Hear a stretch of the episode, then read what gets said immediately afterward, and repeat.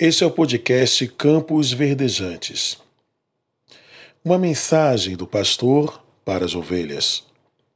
Hoje é domingo, dia 7 de março de 2021.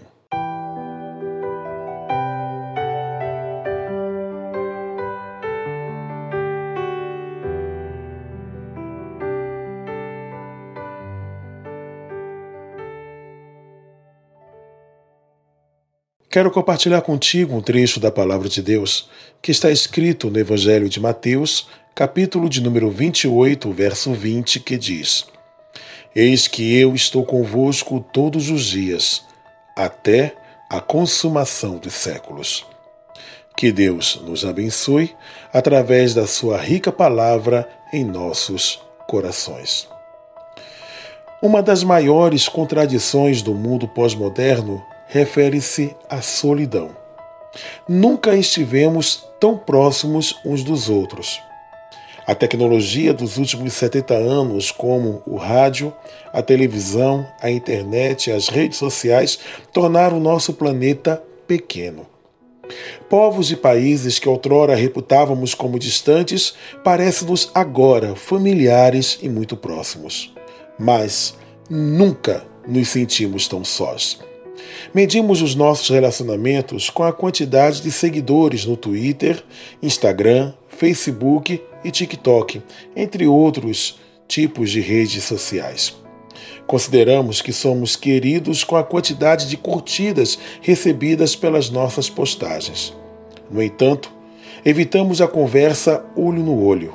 Temos receio em nos aproximar, em ter relacionamentos reais relacionamentos de carne e osso. Em relação às postagens, expomos algo que de certa forma é irreal ou idealizado. Estamos sempre sorrindo, registrando os momentos mais felizes do nosso cotidiano, mas, em algumas vezes, estamos escondendo o choro atrás do sorriso. Quando nos desconectamos, somos envoltos no silêncio. E isso nos assusta. Como seres sociais, gostamos de interagirmos com os nossos semelhantes. Não somos afeitos a viver sozinhos. No entanto, buscamos a solidão com medo de nos envolvermos demais e assim sermos feridos. Não confiamos em ninguém. Não nos abrimos a ninguém. Criamos uma armadura quase que impenetrável com o intuito de evitarmos o sofrimento. E do que temos medo? Temos medo das críticas, das comparações, do abandono, do menosprezo, da traição, da infelicidade, do fracasso. Jesus, ele sempre esteve próximo às pessoas que sentiam esses medos. Prostitutas, leprosos, cegos, coxos, cobradores de impostos, samaritanos, pescadores, crianças, mulheres, viúvas, ladrões, gentios, estrangeiros, todos eram, de uma certa forma, desprezados pela sociedade de sua época. Estavam alijados do convívio social, estigmatizados pela sua origem, ou pelas suas falhas, ou pelo seu gênero, ou pela sua idade, ou pelo seu estado civil, ou pela sua profissão, ou pela sua limitação física.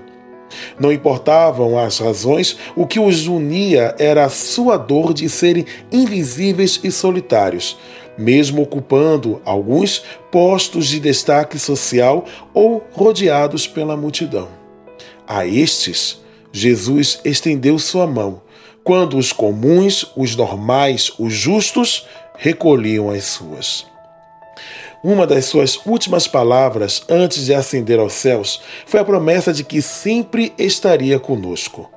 Mesmo que os nossos olhos físicos não pudessem contemplá-lo, ele sempre estaria ao nosso lado. Mesmo quando as pessoas que mais amamos nos abandonam, Ele sempre estará conosco. Mesmo quando estivermos nos lugares mais ermos, mais distantes da terra, Ele sempre estará ao nosso lado. A companhia de Jesus nos revigora, transforma e nos impacta de tal forma que somos impelidos a agirmos com o próximo da mesma forma como ele agiu, fez e tem feito conosco. Não é uma presença buscando segundas intenções.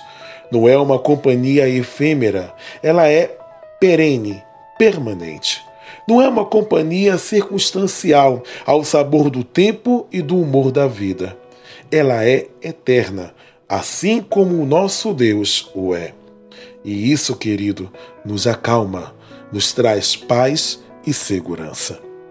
Nestes dias em que estamos trancados em nossos lares com medo da pandemia do Covid-19, envoltos na incerteza quanto ao amanhã, eu lhe convido a que você venha trazer à sua memória as palavras de Jesus. Eis que eu estou convosco todos os dias até a consumação dos séculos. Essa é a promessa de Jesus para todos nós. Lembre-se, confie, descanse. Que o Senhor te abençoe. Um cheiro no coração.